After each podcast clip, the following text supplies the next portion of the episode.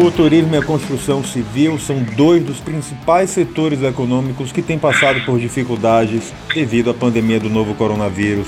A crise sanitária se agrava e, com ela, os impactos diretos sobre o setor produtivo. Para falar sobre esse assunto, eu converso agora no podcast do Muita Informação com o economista Franklin Mira, que está à frente da Prima Empreendimentos. Franklin, tudo bom? Bom, tudo bem, Oswaldo.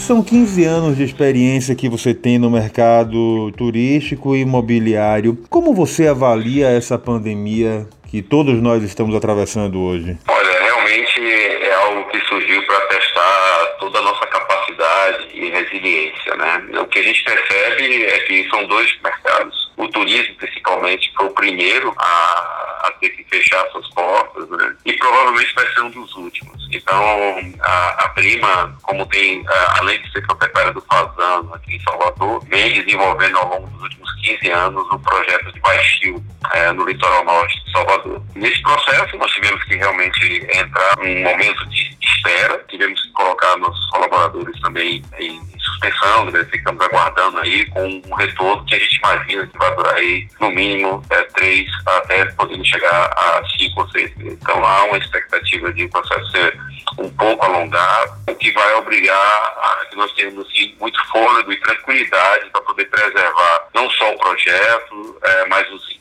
as pessoas, né, que são, eh, a gente demora anos para poder formar uma equipe, para desenvolver um time. Então é fundamental que isso tudo seja feito de forma muito balanceada, muito cuidadosa, para que a retomada se dê com, com tranquilidade. Né? Então, isso é o aspecto do turismo. Na parte da construção civil e, e na parte que é a corresponde a imobiliária, de projetos, é, muita coisa foi suspensa, estamos aí aguardando a, a da quarentena, a volta um pouco mais da normalidade, para a gente retomar as obras é, de uma forma mais rápida, de forma mais eficiente. Por enquanto, o que nós estamos tentando fazer, e, e tomando todo o cuidado, é divulgar e aproveitar esse momento onde o, o digital ele está sendo tão forte, né? as pessoas estão em casa, estão tendo mais tempo para poder pesquisar, e, e eu, eu diria que até nesse momento que a gente tem percebido é que muita gente tem ficado no seu apartamento, que sonha com um apartamento maior, eu acho que até começa a pensar um pouco nessa possibilidade e como é, algumas pessoas vêm comentando a importância de você pensar um pouco no futuro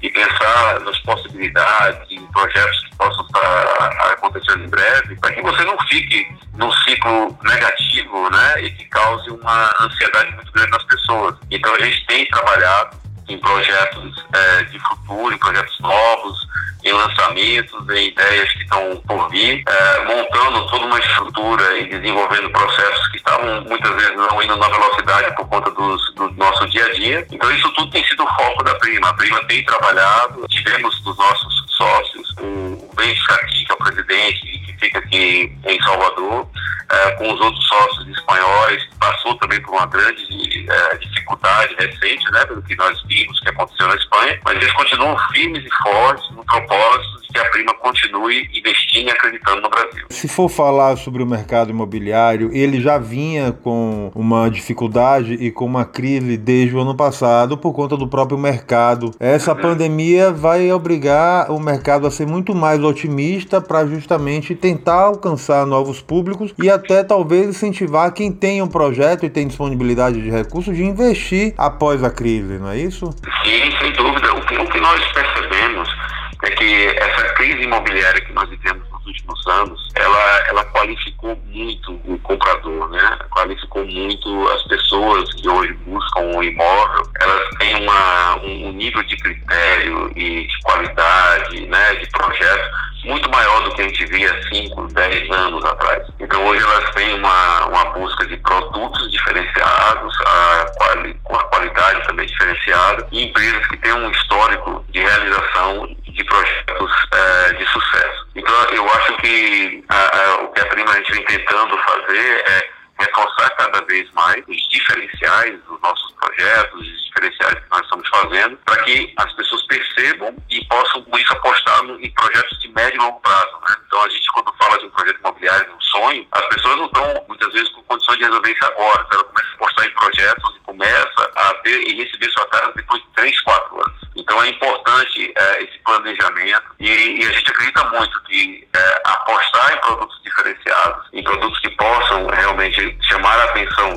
dos potenciais compradores como algo que seja totalmente distinto do que existe no mercado, é, é um grande diferencial de inovação que, que nós estamos focando. E vocês trabalham com foco em produtos de alto valor agregado, que tem um público diferenciado. Qual, como você avalia o impacto direto da crise sobre esse nicho de empresas e de mercado? Olha, é, a gente, como todos nós, todos, todo o mercado vem sofrendo uma queda acentuada nas suas expectativas de receitas e de vendas. No nosso caso também não é diferente. Mas por incrível que pareça, a gente vem negociando algumas possibilidades. Nós temos aí algumas negociações de andamento, porque pessoas que têm alguma condição financeira e alguma economia, agora também trata-se de uma oportunidade, né? Você está vendo aí a volatilidade do mercado de ações e o mercado imobiliário passa a ser uma opção importante para aquelas pessoas que buscam um pouco mais de segurança, que buscam um pouco mais de tranquilidade. Então, se você tem ah, muitas vezes condição de ter um investimento de médio e longo prazo, potencial de valorização e, e, e com uma estabilidade, com segurança para sua família, o que a gente tem percebido que algumas pessoas, de uma forma acentuada, têm tido uma, uma procura interessante é, de informações sobre o produto. Estou falando de produtos que estão aí na faixa de um milhão, um milhão e meio, né? mas que tem um potencial importante para os meses vindouros então isso daqui tudo tem deixado as pessoas assim na busca dessa informação, procurando encontrar alternativas de investimento. Até porque o imóvel ele continua sendo um dos bens e um dos investimentos mais sólidos que a gente tem, né? ainda mais nesse tempo de instabilidade que todos nós vivemos. Pois é, e a gente sabe o seguinte, o, o imóvel é algo que ele cresce em patamares, então assim, ele tem um valor e acontece alguma coisa no mercado, ele dá um salto, né? Ele dá um aumento importante, ele não é como uma bolsa que sobe e desce, você tem oscilações, ele vai e você tem aumentos significativos. E o que a gente percebe é que o mercado ele vai visualizar o momento oportuno para esse tipo de, de investimento. Agora falando um pouco sobre o turismo, você comentou há pouco instante que o turismo foi o primeiro a ser impactado e vai ser o último a sair da crise. Isso. Como você avalia, já que a cadeia do turismo envolve tantos setores e tanta gente e emprega tanto na Bahia? Pois é, eu, eu acho o, interessante que a Bahia, é, tanto pelo lado do governo como do, do, da prefeitura, você vê como quando os dois trabalham juntos, como ah, os impactos realmente são importantes para a economia, para o mercado, para o Estado. Né? O turismo na Bahia vinha numa, crescente e vem numa crescente, vinha numa crescente significativa, atraindo pessoas, melhorando a ocupação hoteleira. Tudo isso estava formando um ambiente extremamente favorável para a hotelaria, para o turismo. Isso, é, efetivamente, com a chegada do coronavírus, os hotéis tiveram que se recolher. Hoje se fala em 10 a 15% apenas da, dos hotéis abertos, das unidades a, habitacionais hoteleiras de fato disponíveis no mercado. E assim, o que a gente vem percebendo é que o momento do retorno vai ser lento, vai ser gradativo. Eu acho que ah, não vai ter um dia que vai ser decretado ao final eh, da pandemia, isso vai ser aos poucos, né, com idas e vindas. E para isso, a, a, a hotelaria e o turismo vai ter que trabalhar com muita resiliência, com muita tranquilidade, para encontrar o equilíbrio disso daqui, é, para que a, a, gente não possa fazer movimentos muito brutos nem para frente nem para trás e depois ter dificuldades para retomar nos patamares que nós estávamos antes da, da pandemia. Então a gente tem que é, precisamos esperar um pouco, ter essa tranquilidade, para quando voltar, voltar de forma gradativa e crescente para termos o, o, mesmo nível anterior. A gente sabe que pequenos, médios e grandes empresários já estão sofrendo os impactos da crise, cada um de uma forma e cada um de uma intensidade diferente. Mas é. vai sentir o peso maior realmente os pequenos e os micros empresários, não é isso? Sem dúvida. Muitas vezes o, o pequeno e o micro, ele trabalha tendo um caixa para atender necessidades da sua própria sobrevivência, né? Então ele consegue pagar e sobra do resultado vai para atender, atender suas necessidades pessoais, sua família. E a partir do momento que uma situação dessa acontece, daí a necessidade fundamental para que o governo, as possam apoiar esse pequeno empresário, gerando crédito e condições para que ele respire, né? Que dar oxigênio para esse período, para que ele consiga respirar e na volta ele tenha fôlego para retomar suas atividades. Recentemente, o BNB, com a questão do capital de giro, né, disponibilizado para pequenos negócios, então, assim, você pode pegar esses 100 mil reais, 2,5% ao ano, né, com possibilidade de começar a pagar em 24 vezes a partir de janeiro. Situações onde os pequenos empresários precisam buscar, precisam ter essa facilidade para que eles consigam passar por esse momento de grande dificuldade. Né? Vai existir a necessidade, então, das empresas se reinventarem após essa pandemia?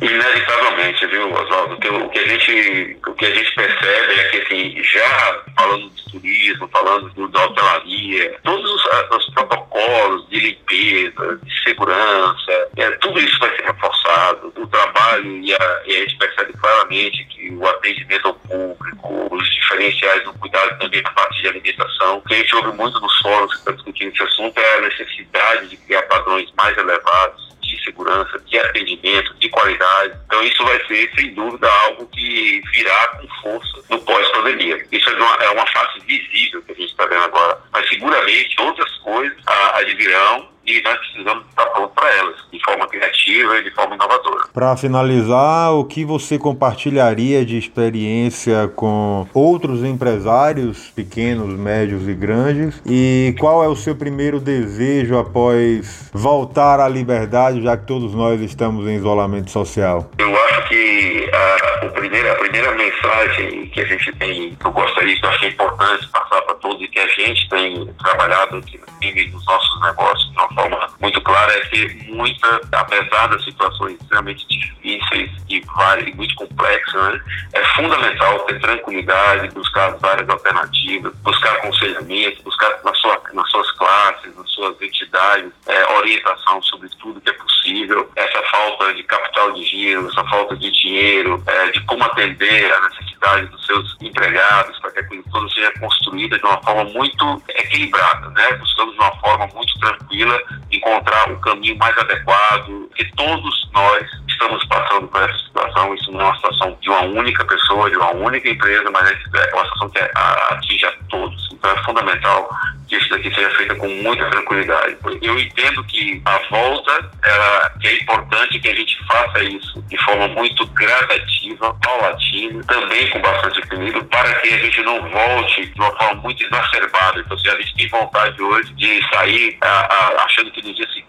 nós vamos ter todas as possibilidades de fazer exatamente o que nós fazemos anteriormente, né? Eu acho que o que eu, eu quero que isso tudo seja feito de uma forma muito tranquila e constante, mas de uma forma crescente, para que no menor tempo possível nós possamos retomar as nossas vidas melhor e mais forte de como era antes. Com certeza, esse é o desejo de todos nós, Franklin. Te agradeço a participação aqui no podcast do Muita Informação. Estamos à disposição para justamente ajudar na divulgação e ajudar para que as pessoas tenham o otimismo de que o cenário da pandemia vai passar e que a vida vai assumir o seu lugar de destaque, sobretudo no mercado produtivo e na vida de todos nós. Ah, eu que agradeço. Eu acho que é muito importante. Eu sempre disse que, mesmo antes de toda essa situação da, da pandemia, e que o jornalismo e ele vai ter cada dia um papel mais relevante, porque a gente precisa ter conteúdo e informação de qualidade, né, para que a gente possa tomar as melhores decisões. Então, o que a gente fica vendo é uma propagação de informações inverídicas que não fazem sentido.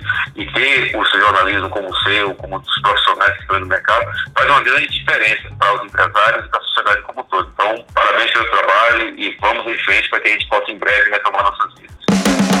Siga a gente nas nossas redes sociais e até o próximo podcast.